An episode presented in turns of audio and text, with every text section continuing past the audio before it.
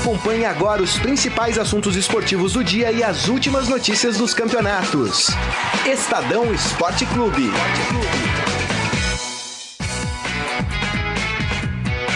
Muito bem, começando mais uma edição do Estadão Esporte Clube, hoje sexta-feira, dia 21 de setembro de 2018. E claro, vamos tratar de vários assuntos, entre eles Libertadores, Sul-Americana e também Campeonato Brasileiro. Afinal de contas, nós temos rodada do Campeonato Brasileiro neste final de semana. E para falar de todos esses assuntos, está hoje aqui fazendo companhia na mesa o chefe de reportagem da editoria de esportes do Estadão, Rafael Ramos. Tudo bem, Rafael? Tudo bem. Boa tarde, Grisa. Boa tarde, amigos internautas. Sempre um prazer estar aqui com vocês. Tem virado rotina já, né? Às sextas-feiras, que é aquela véspera de final de semana, véspera de rodada do Campeonato Brasileiro. E hoje tem mais um componente que foi a convocação da seleção brasileira, né? É. O técnico Tite anunciou Exatamente. há pouco lá no Rio de Janeiro a lista de convocados para os amistosos contra a Arábia Saudita e Argentina. E vai ser um prazer estar aqui com vocês aí nessa uma hora aí de bate-papo, informação, bastidores, enfim. E também algumas polêmicas aí no futebol, né? Exatamente, exatamente. A gente vai falar muito sobre essa convocação do técnico Tite, que teve até uma pergunta é, interessante, né? O Rafael vai explicar, ele que estava acompanhando a entrevista coletiva do Tite. Enfim, Vamos fazer o seguinte, então, quer começar por Vamos começar pelo assunto mais recente? Vamos começar pela seleção brasileira? Vamos lá. Vamos falar de quem o técnico Tite uh, escolheu desta vez para uh, fazer aí os amistosos que restam ao Brasil. Vou pegar aqui a lista de convocados, vamos lá. Goleiros: Alisson do Liverpool, Ederson do Manchester City e Felipe do Grêmio. Goleiro sub-20 esse, que é uma tendência é, nesse novo ciclo da seleção brasileira. O Tite sempre dá oportunidade para um goleiro da base para se ambientar o grupo, conhecer. Sim. Isso já, tem, já tinha acontecido já é, na convocação para os jogos contra Estados Unidos e El Salvador. Agora o Tite repete a explicação do Gaspar que deve ser assim daqui para frente. Entendi, muito bem. Então, explicado aí o porquê da presença do Felipe. Defensores: Alexandro da Juventus, Danilo do Manchester City, Éder Militão do Porto, Fabinho do Liverpool, Marquinhos do PSG, Marcelo do Real Madrid, o Marcelo voltando à seleção brasileira, Miranda da Inter de Milão e Pablo do Bordeaux. Meio campo, Arthur uh, do Barcelona, Casemiro do Real Madrid, Fred do Manchester United, Felipe Coutinho do Barcelona, Renato Augusto do Beijing Guangzhou, Guangwan e o Wallace do Hanover. Aí outra novidade, o Wallace no time uh, do Tite. E os atacantes: Everton do Grêmio, Roberto Firmino do Liverpool, Gabriel Jesus do Manchester City, que estava fora da outra lista, aparece de novo nesta. Malcom do Barcelona, nem, que é outra novidade, Neymar do PSG e Richarlison do Everton. Uh, de novidades aqui, além do Felipe do Grêmio, né, goleiro sub-20, tem o Pablo do Bordeaux, Uh, tem o Wallace do Hannover. Sim. E temos também o Malcolm do Barcelona. Essas são as três novidades do Tite. E como vocês puderam perceber, dessa vez o Tite não tirou ninguém que está disputando competições importantes aí. É, né, é, o Tite dá oportunidade para esses jogadores que já vinham sendo observados é, por ele há, há algum tempo. O caso, por exemplo, clássico do Malcolm onde é, integrantes da comissão técnica foram à Europa observar ele em loco. O Malcom é um jogador que o Tite conhece muito bem, iniciou com ele no Corinthians, isso em 2015. Os dois foram campeões brasileiros naquele ano. Aí o Malcom foi para o futebol europeu, se destacou no Bordeaux e hoje está no Barcelona, numa clara demonstração aí de, de evolução desse jogador que pode ter um futuro aí, quem sabe, na seleção. Jogador de beirada de campo, é, veloz, é, lembrando que o Douglas Costa é, da Juventus é, não foi convocado por lesão e também o Tite confirmou pelo ato de disciplina dele no final de semana quando ele cuspiu em um adversário numa partida Verdade. da Juventus no campeonato italiano. É, temos o Pablo, um zagueiro também que muitos torcedores não conheciam, mas que ganhou destaque quando é, foi campeão brasileiro pelo Corinthians no ano passado. Isso. É, e acabou voltando ao Bordeaux, não entrou no acordo ali com a diretoria do Corinthians para permanecer é, na equipe, mas é, a gente acompanhou aqui no futebol brasileiro, é um jogador é, que tem um ótimo posicionamento, muito bom no cabeceio, enfim, ganha uma chance é, na seleção brasileira. Lembrando que o Thiago Silva não foi convocado dessa vez, e o Tite chama ali de ofício mesmo três zagueiros, né? Que é o Thiago Silva, que é o Miranda, desculpa, é o Marquinhos é, e o Pablo. Não tem esse quadro zagueiro com a possibilidade do Militão é, talvez ser deslocado é, para atuar tanto na lateral como também zagueiro. Ele que já atuou alguns minutos assim na partida contra o El Salvador. Então, uma clara demonstração é, de testes que o Tite vem fazendo nesse novo ciclo. E outra novidade, né, o Wallace é, jogador com passagem pelo Grêmio, que hoje está no Hannover é, da Alemanha, também vem sendo observado é, há um certo tempo pela é, Comissão Técnica da Seleção Brasileira. É isso aí. Uh, esses amistosos que o Brasil faz agora, um será no dia 12 de outubro, que é dia da criança, né? 12 de outubro. Nossa Aparecida, né? Nossa Padroeira do Brasil. Aparecida também, isso, exatamente. Uh, o Brasil vai enfrentar a Arábia Saudita nesse dia, em Riad, às 3 da tarde.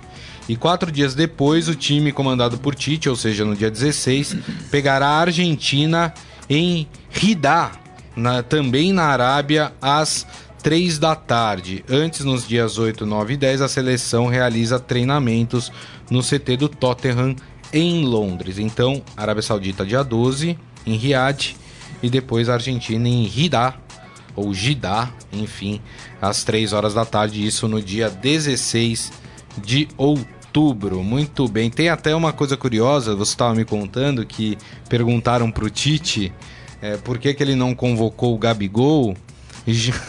Pergunta de um repórter, tá, gente? Já que o Santos não estava disputando nada, e qual que foi a reação do Tite? Pois é, o Tite, é, um olhar de surpresa ali pro repórter, disse: como assim o Santos não está disputando nada, né? E o Campeonato Brasileiro?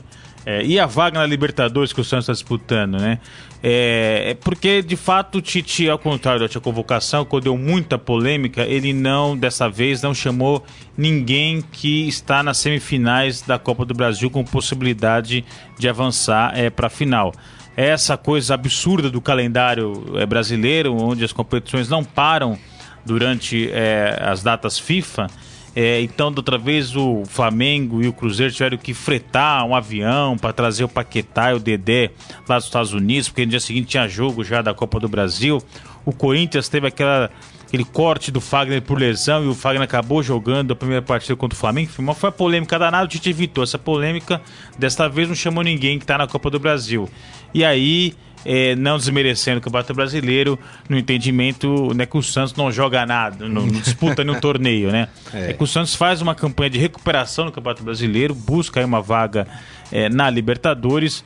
O Gabigol é o artilheiro do Campeonato Brasileiro, né? 12 gols, de fato conseguiu recuperar o bom futebol, mas o entendimento do Tite é, não mereceu é, ser convocado. É, ele que dá uma nova chance aí pro Gabriel Jesus, que foi muito mal na Copa do Mundo, é. mas retorna à seleção brasileira. É, o Neymar, é, titular indiscutível da seleção. O Richardson, que soube aproveitar muito bem a oportunidade que teve contra El Salvador. É, o Firmino também, né, que está em uma grande fase no Liverpool, fez gol inclusive essa semana contra o Paris Saint-Germain. Então esses são os atacantes do Tite, que é quem ganha uma chance nova é o Malcolm. Então, aos poucos, ele vem testando alguns jogadores, observando, e aquele que conseguir aproveitar a oportunidade é, volta à seleção, que é o caso do Richardson, por exemplo. É isso aí. Deixa eu pegar aqui algumas mensagens da galera que já entrou aqui no nosso Facebook, facebook.com barra Estadão Esporte, a Tanair Maria, o Leandro de Araújo, Eduardo Benega, Daniel Souza, Dona Maria Ângela Cassioli, quem mais aqui? Alguém comentando sobre sobre seleção, deixa eu ver. Uh, hoje é dia de bebê morar, a Tanair tá falando, os palmeirenses que o digam. O João Carlos Mendes, cadê todo mundo? Como assim, cadê todo mundo? Ah, a gente aqui. Tá, tá igual a pergunta ah. é, lá, o Santos não disputa nada, né? É. É, cadê todo mundo? Estamos aqui, pô. O João Carlos Mendes perguntando se o Morelli chinelou porque foi muita emoção ontem. Não sei do que você tá falando. A Tanair Maria falou que é, que ela ainda tá de porre da seleção brasileira. Bora falar de Champions. A gente falou de Champions. Uh, o Clayton Santos perguntando se eu não tenho redes sociais tenho as minhas particulares, né? Agora, como grisa, não tenho. Como foi, aconteceu com o Carlão recentemente aí, né? é, né? Teve uma, uma, chuva. O Carlão provocou a torcida do Corinthians. É. Aí eu falei, adicionem lá o Carlão no Facebook. É, rapaz, o que teve de pedido de, de amizade Solicitação lá. de amizade, né? É. O Leandro Araújo falando que droga o técnico da nossa seleção não levou o Gabriel, o Gabigol, por quê, né? Perguntando aí. É, boas escolhas do Tite, né? E o Gabriel, ele melhorou recentemente é, então, também, né? É. Não dá pra gente também. É, claro, se até o final. Uh, até outubro, novembro, ele continuar mantendo bom futebol, claro que o Tite tá de olho nele. A seleção também, né? volta a jogar esse ano ainda, no mês de novembro, faz mais dois amistosos, ainda não estão definidos os adversários, mas é, o Edu Gaspar, coordenador de seleções da CBF, já adiantou que a prioridade é enfrentar uma equipe, é, pelo menos uma ou duas, é, da Europa. E eh, se o Gabigol continuar nessa boa fase, fazendo gols, o Santos continuar nessa recuperação no Campeonato Brasileiro, ele é um nome forte aí para quem sabe é, voltar à seleção brasileira. É isso aí. Muito bem, encerrando o assunto seleção brasileira, vamos falar do Palmeiras. O Palmeiras que para mim já comprou o ticket para para semifinal, né? Dificilmente o Colo-Colo vai conseguir fazer um resultado de 2 a 0 para levar para os pênaltis, né? Já que o Palmeiras venceu ontem 2 a 0, uh, eh, ou mais do que isso para garantir a classificação. E ficou muito evidente, né, Rafael? A distância técnica entre uma equipe e outra, né? O Colo-Colo é uma equipe esforçada, tem o Valdívia que aliás atuou muito bem ontem, Sim. né? Mas dá para perceber que o Palmeiras é superior, né? É, o Palmeiras venceu por 2 a 0 ontem lá em Santiago e com isso só um desastre realmente para tirar o Palmeiras da semifinal da Libertadores. É uma situação semelhante que aconteceu nas oitavas de final, quando o Palmeiras venceu por 2 a 0 o Cerro Portenho lá no Paraguai e depois veio com a classificação bem encaminhada aqui para o Allianz Parque, mas aí logo no início do jogo o Felipe Melo foi expulso, o Palmeiras passou um sufoco ali, perdeu de 1 a 0, mas poderia ter sido uma classificação mais tranquila do que foi é, nas oitavas de final contra o seu Portão. Agora o Palmeiras está vacinado, acho que não vai correr tantos riscos assim contra o seu Porto, contra é, o Colo-Colo. É, e o que chama atenção é a postura do Palmeiras desde a chegada do Felipão. Né? Ele conseguiu organizar a equipe. É evidente, ninguém está aqui dizendo que o Palmeiras está jogando futebol brilhante, Não. vistoso, ofensivo, mas é uma postura de time que sabe jogar mata-mata, de time que não se intimida quando joga fora de casa. O Palmeiras, inclusive, tem cinco vitórias como visitante eh, na Libertadores. Algo impressionante, né? É. Quer dizer, é, além da primeira fase, as três vitórias, no mata-mata, o Palmeiras conseguiu vencer as duas partidas que jogou é, longe do Allianz Parque. Então, é, é um time muito consciente que sabe se posicionar muito bem, sabe aproveitar é, os espaços dados pelo adversário. Ontem, no segundo tempo, é fato, o Colo-Colo precisava é, fazer o gol, partiu para cima, conseguiu fazer uma certa pressão no Palmeiras, mas deu espaço para o contra-ataque. O Palmeiras foi Sim. lá, fez o gol é, com o Dudu, poderia ter feito é, outro gol também, enfim. Então, é, foi uma vitória que vale destacar a postura do Palmeiras, é, que é um time que é, sabe se defender, sabe sair no contra-ataque, é, sabe controlar a bola. É, é difícil ser pressionado pelo adversário, mesmo quando joga fora de casa. E isso é uma receita para você ter sucesso em competições mata-mata. É, tem toda a razão. É, teve um caso curioso aí no, no jogo, né? O Borja foi substituído. Aí claramente ele estava se mostrando incomodado no banco de reservas com essa substituição. Mas aí no final da partida as câmeras flagraram, o Filipão pegou na mão do Borja, bateram aquele papinho e aí ficou é, tudo certo. É, é, a impressão ali que me deixou, ele não estava irritado, insatisfeito com o fato de o Felipão ter, ter tirado ele de campo.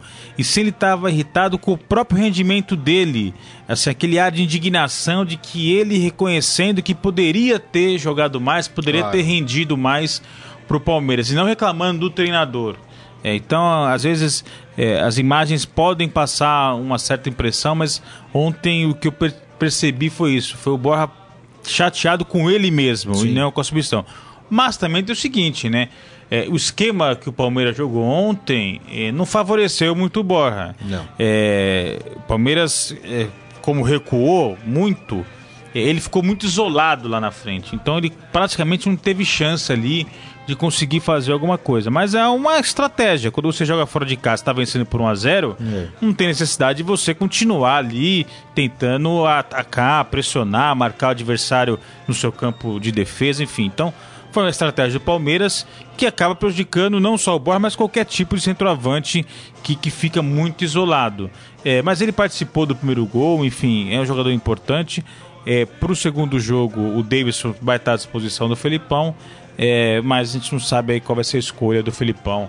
É, para a partida de volta contra o é, Colo-Colo. Mas eu acho que é isso tem, tem a ver também. A sombra do Davidson deve deixar o Borja também ali um pouco um tanto quanto desequilibrado. Uh, com isso, o Palmeiras volta a atuar pela Libertadores na quarta-feira, dia 3 de outubro, né, às 9h45 da noite na, no Allianz Parque.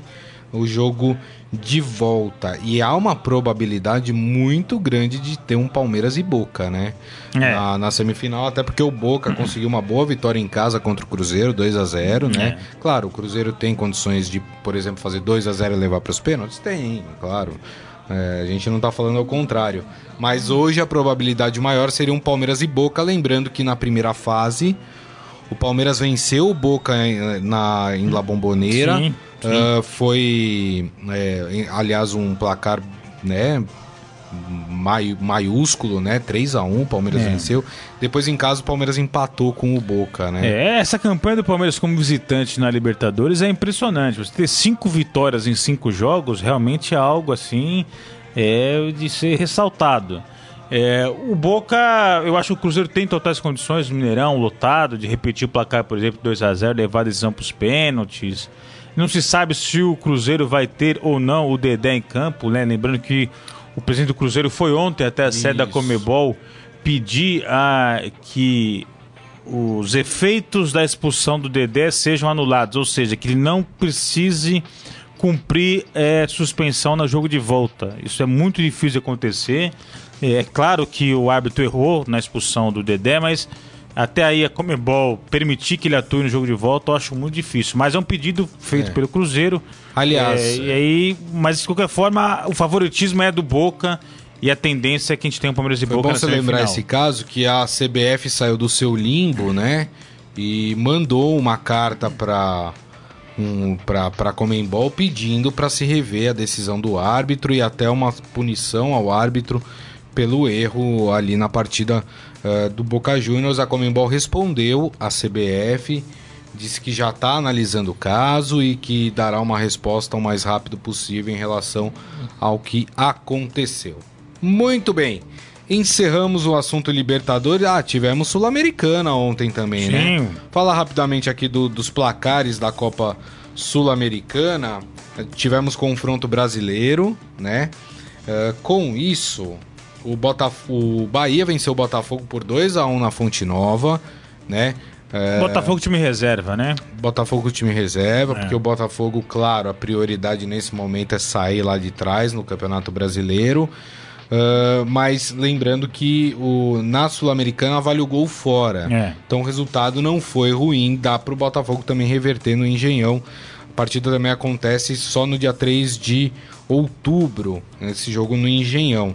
Uh, outra equipe que atuou ontem e que praticamente garantiu a sua classificação foi o Fluminense, que lá no Equador é, venceu o Deportivo Cuenca por 2 a 0 e agora decide no dia 4 de outubro em casa.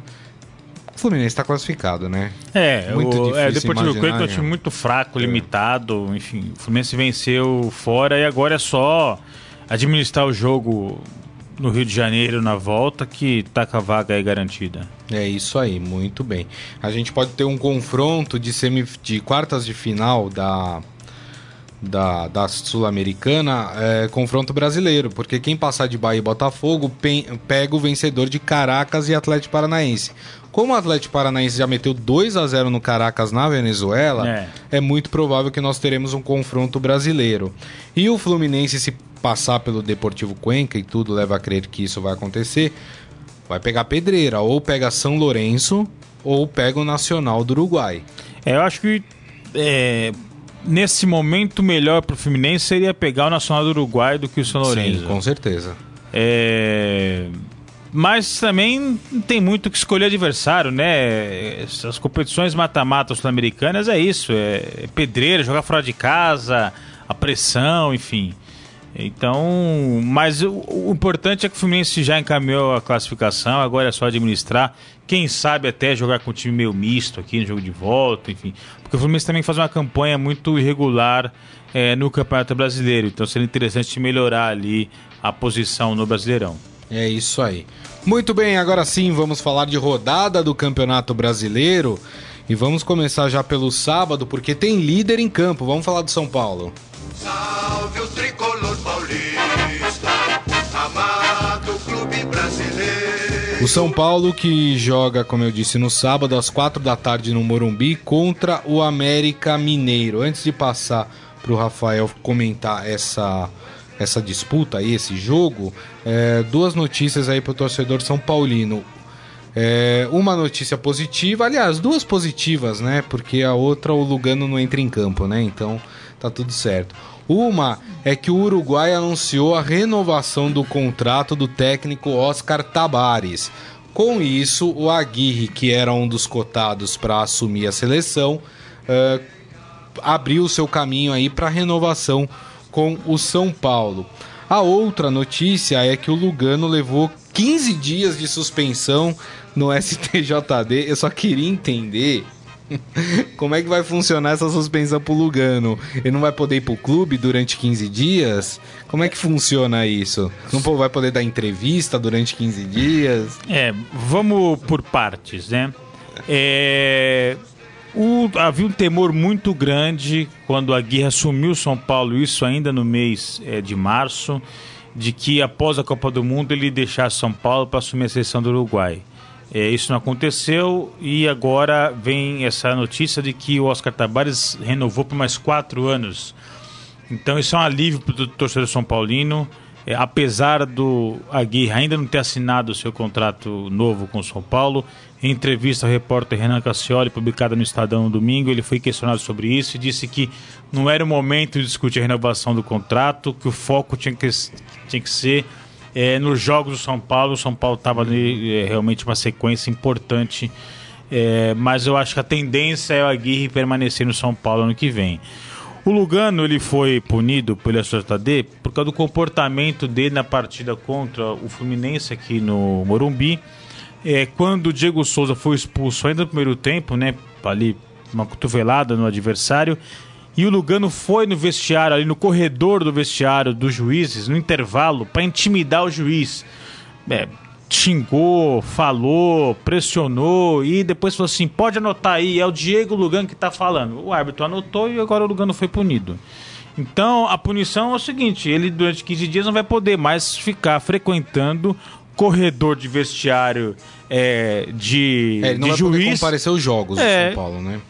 Comparecer aos jogos significa o quê? Não frequentar mais corredor de vestiário de juiz para tentar intimidar o juiz quando é. ele achar que teve algum tipo de marcação que ele não concorde. É. Ele tinha esse estilo intimidador dentro de campo, é, é um zagueiro viril, forte, às vezes até truculento, mas assim conseguiu sucesso na sua carreira como atleta e agora como dirigente é realmente inadmissível.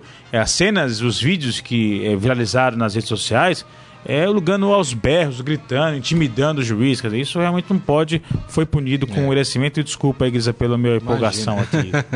Ainda nesse julgamento, o Diego Souza foi liberado para jogar agora no sábado contra o América Mineiro. Uh, o STJD entendeu que ele já cumpriu uma partida contra o Atlético Mineiro, não aumentou a pena e com isso Diego Souza liberado. O São Paulo tem tudo para manter a liderança, né? Com todo respeito ao América Mineiro, mas São Paulo vive um melhor momento do que o time mineiro, né? São Paulo é difícil um jogo que o São Paulo jogue no Morumbi hoje que ele não é favorito contra qualquer adversário. Até os adversários aí, Grêmio, Palmeiras, que estão bem posicionados é, na Libertadores, no Morumbi o São Paulo é muito forte. O São Paulo lidera o Campeonato Brasileiro. Então, é, a tendência é que o São Paulo consiga se impor, consiga é, fazer prevalecer o fator casa. Na última parcial de ingressos que o São Paulo anunciou, já tinham sido vendidos 34 mil ingressos. Então, eu acredito que amanhã, até pelo horário, o jogo é 4 horas da tarde, é melhor do que aqueles jogos 9 da noite, né, é. que a gente costuma ter no Campeonato Brasileiro. Eu vejo aí um público perto de 50 mil pessoas no Morumbi, casa lotada, pressão, São Paulo super favorito para vencer, aumentar a distância para o Internacional para 4 pontos. O Inter joga só no domingo contra o Corinthians em Itaquera. Uhum e bota a pressão no Inter, né? Porque o Inter vai enfrentar o Corinthians em Itaquera, que a gente sabe também que é muito difícil, apesar do Inter ter um time melhor que o Corinthians. E o Corinthians deve usar os reservas, porque tem no meio de semana jogo contra o Flamengo. Mas uma pressão sem entrar em campo quatro pontos atrás é, do São Paulo. Lembrando que o Inter aí durante muito tempo é, liderou o campeonato. Agora vai estar tá, é, a tendência aí, quatro pontos atrás do, do São Paulo. É isso aí. Muito bem. Vamos falar então do Corinthians.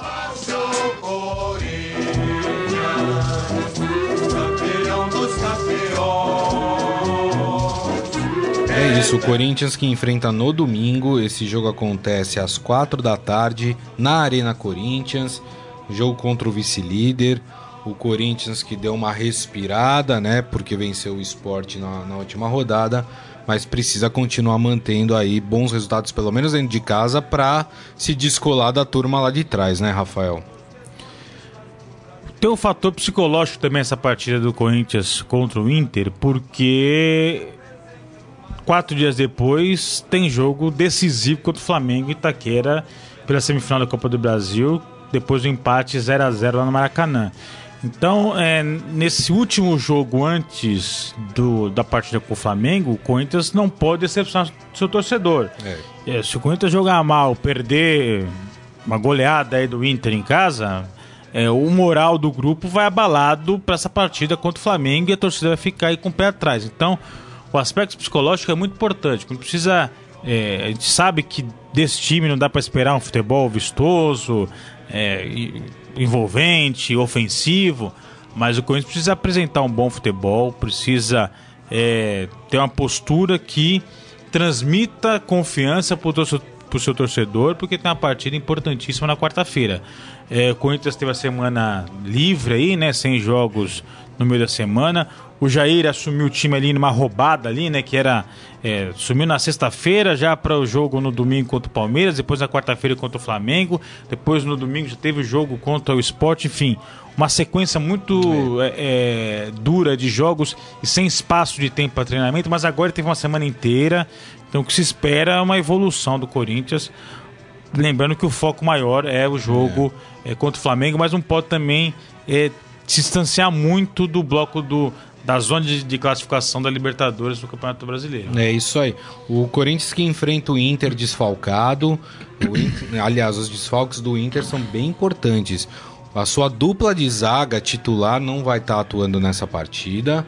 É, o Cuesta está suspenso e o, e o outro zagueiro, o Ricardo, ele está ele tá com ele teve um problema muscular, vai ficar quatro semanas fora. Com isso, o, o, o Inter joga com a sua dupla de zaga reserva contra o time do Corinthians. É um fator que pode aí é, ser bom para o time do Corinthians, né? O Corinthians que busca é, mais a parte Claro, o Jair pensou primeiro em, em, blindar ali, em reforçar a parte defensiva, mas o Corinthians precisa fazer gols, né, Rafael? Não, é, a gente sabe as deficiências do ataque do Corinthians, né? O Roger é um atacante que não caiu nas graças da torcida.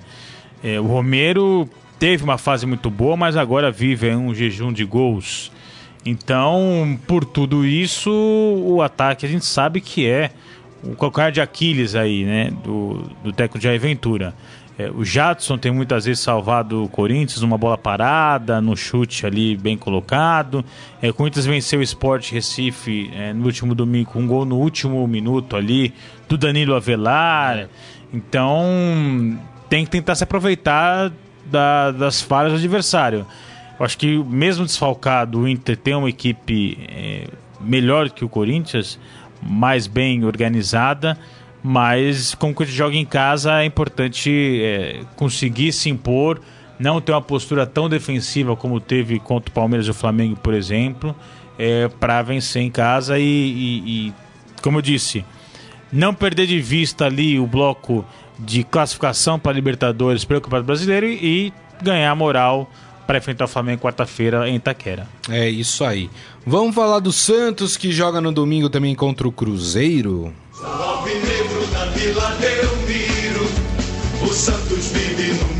Esse jogo que acontece às sete da noite no estádio do Mineirão, o Cruzeiro muito provavelmente com uma equipe mista reserva, é. porque tem no meio de semana a disputa pela semifinal da Copa do, do Brasil contra o Palmeiras, o, Corin... o Cruzeiro que conseguiu um bom resultado aqui no Allianz Parque, ganhou de 1 a 0 do Palmeiras, e o Santos aí, né, depois do empate contra o São Paulo, precisando ganhar para poder se encostar mais no Atlético Mineiro ali na zona da Libertadores, né, Rafael?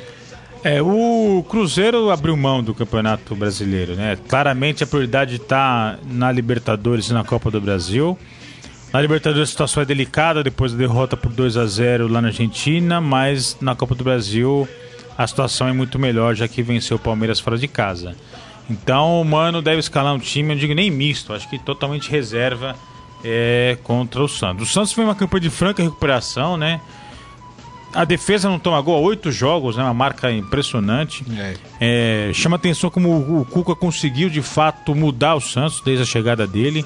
E conseguiu recuperar jogadores, no caso é, do Gabigol, o exemplo mais clássico disso, que começou a fazer gols é, desde a chegada do Cuca. Fez um clássico duro contra o São Paulo, né? A gente esperava um jogo melhor ali tecnicamente, não é. foi tão bom assim. Mas o Santos retomou, tá na briga. O Santos hoje consegue jogar de igual para igual com qualquer time. O São Paulo, líder do campeonato, sofreu na Vila Belmiro. Verdade. Então, é um novo Santos com o Cuca. A torcida sonha alto, acho exagero pensar em título, essas coisas, não, mas não, não. É, Libertadores é totalmente possível o Santos alcançar. Até porque esse G6 pode virar um G7, até um G8. É, né? então. Então o Santos é um outro time é, e deve se é, deve se aproveitar do fato do Cruzeiro vir com um time aí é, reserva. O Santos que deve ter Vanderlei no gol, Vitor Ferraz, Robson Bambu, Luiz Felipe ou Lucas Veríssimo e o Dodô ali fechando o quarteto de trás. Aí no meio de campo, Carlos Sanches, Alisson e Diego Pituca. E na frente, Bruno Henrique, Eduardo Sacha e Gabigol. Lembrando que o Delis Gonzalez está suspenso, por isso que ele não joga esta partida, né? E, e, o Santos aí tentando essa vitória. O Santos, a última vez que esteve no Mineirão é, para enfrentar o Cruzeiro, venceu 2 a 1 pela Copa do Brasil, né? E aí depois acabou Isso. eliminado nos pênaltis. Isso quando o Cruzeiro estava com a sua formação principal, né? principal né? Força é. máxima. Verdade. Agora, contra os reservas, eu vejo o Santos até com certo favoritismo. É. O Santos que se prepara para jogar dentro de campo, mas fora de campo tudo continua bagunçado, né? A diretoria do Santos eh, divulgou hoje que encontrou possíveis irregularidades no cadastro de sócios. Em nota, o clube cita que mais de 500 nomes estão em condições suspeitas e diz que pedirá a abertura de inquérito policial. Lembrando que no próximo dia 29 de setembro, em Assembleia Geral, os associados do Santos decidirão se o presidente José Carlos Pérez continuará no cargo. Ou seja, né, vai dar muito Não, pano para manga o, até essa votação. O né? ambiente político do Santos é péssimo, totalmente conturbado, o clube está rachado, é, tem grupos disputando o poder no, no clube. É, o presidente vai é, ter um processo de impeachment agora que já passou pelo conselho, agora cabe aos sócios é, decidirem se o presidente será afastado ou não. O vice também disse que se assumir, não vai assumir, vai fazer, vai repassar o cargo, enfim. É, tá uma loucura. O Santos é aí que a gente tem que destacar ainda mais o trabalho do Cuca que consegue blindar o elenco disso, que consegue fazer com que esse ambiente conturbado do clube não afete o rendimento da equipe em campo, não afete jogadores. E o Santos vem fazendo uma campanha de recuperação no Campeonato é, Brasileiro, apesar de tudo isso que tem acontecido é, no ambiente político do clube. É isso aí, muito bem. Então, terminamos aqui de falar do Santos, agora vamos para os palpites aqui da rodada do Campeonato Brasileiro, começando pelo sábado, com o jogo do São Paulo, 4 da tarde, Morumbi, contra o América Mineiro. 2 a 0 São Paulo. São Paulo 2 a 1 para mim. Ainda no, aí é o, é o único jogo do sábado, inclusive esse. Aí já no domingo às 11 da manhã, rapaz, jogo de 11 da manhã é difícil, hein? Na Arena do Grêmio, Grêmio e Ceará. 1 a 0 Ceará. 1x0 Ceará. É, o Grêmio também, eu acho que mesmo só tendo jogo é, na outra semana, né, pela Libertadores, o Grêmio também não tá muito preocupado com o Brasileirão, é. ainda tá com... Mas os, o Grêmio tem chance de título ainda. É, mas o, o Renato não tá muito preocupado com o Brasileirão, até o técnico do do Ceará, o Lisca, falou que quer se aproveitar desse Grêmio meio sonolento aí. é, e o Ceará vem fazendo uma campanha aí com bons resultados, venceu o Flamengo é, no, no, Maracanã. no Maracanã, venceu o Corinthians. Eu acho que vai ser a zebra da rodada, 1x0 Ceará. 1x0 Ceará. Aí no domingo, às 4 da tarde. E o seu palpite, Gris? Ah, o meu palpite, é verdade. Pra mim vai ser 1x0 Grêmio. É, domingo, C4 da tarde, Arena da Baixada, Atlético Paranaense e Paraná Clube. Clássico, Clássico né? né? O Paraná tá arrebentado, né? Tá na lanterna, tá numa situação muito difícil. Eu acho que o Atlético vence 2 a 0 2 a 0 é, Pra mim, 3 a 0 Atlético Paranaense. Domingo no Maracanã, bom jogo, hein? Flamengo e Atlético Mineiro.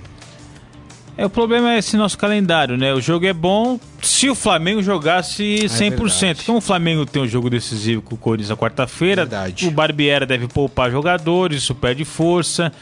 E aí acho que o Atlético ganha 3 a 1 Nossa, 3 a 1 Eu acho que vai ser 1 a 1 esse jogo.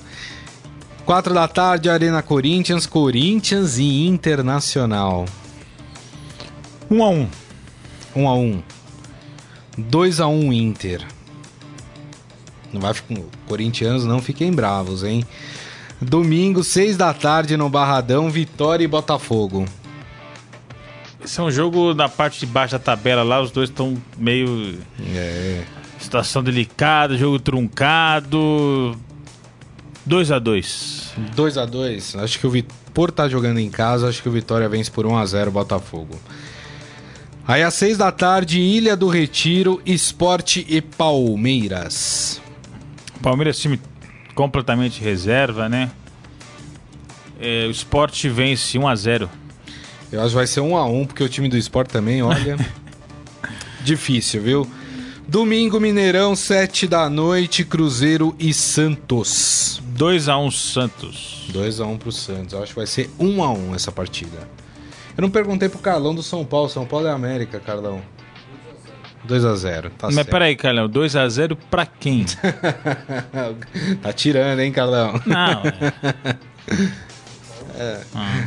Carlão tá lá, já falei pro São Paulinos, barrem a entrada do Carlão, hein? Mas quem avisa, amigo é. Aí teremos dois jogos na segunda-feira, os dois jogos às 8 da noite. O primeiro Chapecoense e Fluminense Como na Arena gosta Condá. que a segunda-feira Chapecoense, hein? É. Como gosta. É... A Chape surpreendeu o Inter, né? Venceu. É, rapaz. É, então. 2x1. Um. É, a Chape vence de novo, 1x0. 1x0. Acho que vai ser 1x1 esse jogo. E aí teremos em São Januário Vasco e Bahia. Vasco acorda no pescoço. Rapaz. A situação do Vasco não tá fácil. Também, você fala do, do Santos, lá no Vasco também teve. É, denúncia de irregularidade na eleição, polícia é. abriu inquérito. Mas tá. a situação eu acho que do Vasco é bem pior. Tá uma loucura lá o Vasco. Bem né? pior, viu? Mas... O Santos, pelo menos, o time tá respondendo em campo. O Vasco nem isso tá é, acontecendo, né? É. Acho que vai ser um a um. Um a um. Um a um. O resultado ruim pros dois, né? É. Mas enfim. Olha, eu tô aqui para dizer que o que o Bahia vence por 2 a 1 um o Vasco, é. hein? Vascaínos não fiquem bravos, hein? Por favor, é só uma opinião, mas tudo bem. Deixa eu passar aqui no nosso Facebook antes da gente ir pro nosso momento fera, uh, eh, para ler algumas mensagens. O Adi Armando esse papo de chateado com ele mesmo, pera lá, reclama no campo, não quando o treinador chama para sair. Acho que ele tá falando do Borja, né? É. O jogador tem, tem direito também de ficar chateado, né? João Carlos Mendes, Palmeiras batendo recordes nessa Libertadores. E Big Phil surpreendeu a todos com o que fez depois da saída do Borja. Experiência é tudo. Abraços dupla. É isso aí, o Filipão. Eu não dava muita coisa pro Filipão, mas me, me surpreendeu de fato. E o Jorge Luiz Barbosa, sempre aqui com a gente também. Boa tarde para você, viu, Jorge? Vamos pro Momento Fera. Agora, no Estadão Esporte Clube, Momento Fera. Cara é fera! Pois é, olha só, notícias do esportefera.com.br é muito comum a gente ver comemorações engraçadas e até polêmicas, né? Quando o jogador marca um gol, enfim. Mas na última quinta-feira, algo inusitado aconteceu. A celebração do único gol da vitória do Zurich sobre o AEK Larnaca deu errado. E sabe onde o jogador acabou? No fosso do estádio. A partida válida pela Liga Europa podia ter acabado em tragédia. O meia Benjamin Cololi converteu um pênalti e partiu para celebrar com os torcedores, mas calculou mal o tamanho do vão entre as barreiras e acabou desaparecendo da vista. Não foram só os telespectadores que se espantaram com a cena, e imediatamente seus companheiros de equipe correram para entender o que tinha acontecido. Antes de puxá-lo ileso do espaço que separa os torcedores dos jogadores, Felizmente o jogador aqui não teve maiores problemas, tá tudo certo com ele, mas que coisa, hein? Não, e não foi uma, uma caidinha. É, ele caiu muito. Ele caiu não, muito, não era um, um, focinho qualquer, não, era, era um. um é, então. Fosso. Pô, e, e, surpresa que ele não se machucou, porque olha, poderia ter se machucado feio, viu? Rapaz, se fosse ali no... o legal na cena, tem lá o vídeo no esportefera.com.br é os jogadores assim, olhando lá pra baixo, tipo, o que, aconteceu?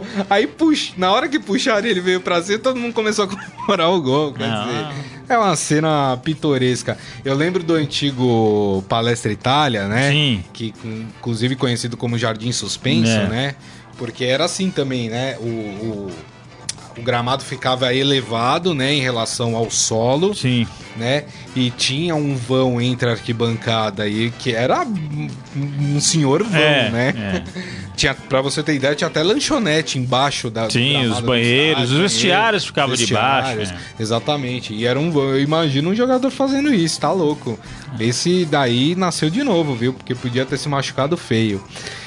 E ainda aqui, com as notícias do esportefera.com.br, teve uma cena muito bonita, né? Uh, no, no jogo do Ajax, pela Liga dos Campeões, na última quarta-feira, quando encarou o AEK Atenas, pelo grupo E. O filho do Bob Marley, o Kai Manny Marley, né? Foi convidado para cantar no campo no intervalo e optou por um dos maiores sucessos do seu pai, a música Three Little Birds. É, e foi, junto com ele, os 50 mil torcedores presentes também cantaram a canção a plenos pulmões e foi muito bonito. Eu esqueci de comentar isso uh, na quinta-feira, ontem, né, quando a gente falou dos resultados da, da, da Liga dos Campeões, mas foi uma cena realmente muito bacana, foi muito legal. O vídeo tá lá também no esportefera.com.br para quem quiser ver. Foi bem emocionante, né? É legal, né? Essas, Não, é. é essas, essas homenagens, né? né? Não, isso é interessante. É, muito legal, é isso aí, gente. Bom, e com essas notícias do esportefera.com.br, a gente encerra aqui o Estadão Esporte Clube desta sexta-feira, já agradecendo a presença de Rafael Ramos. Obrigado, viu, Rafael, pela presença. Eu que agradeço pelo convite, foi um prazer estar aqui com vocês. Bom final de semana a todos.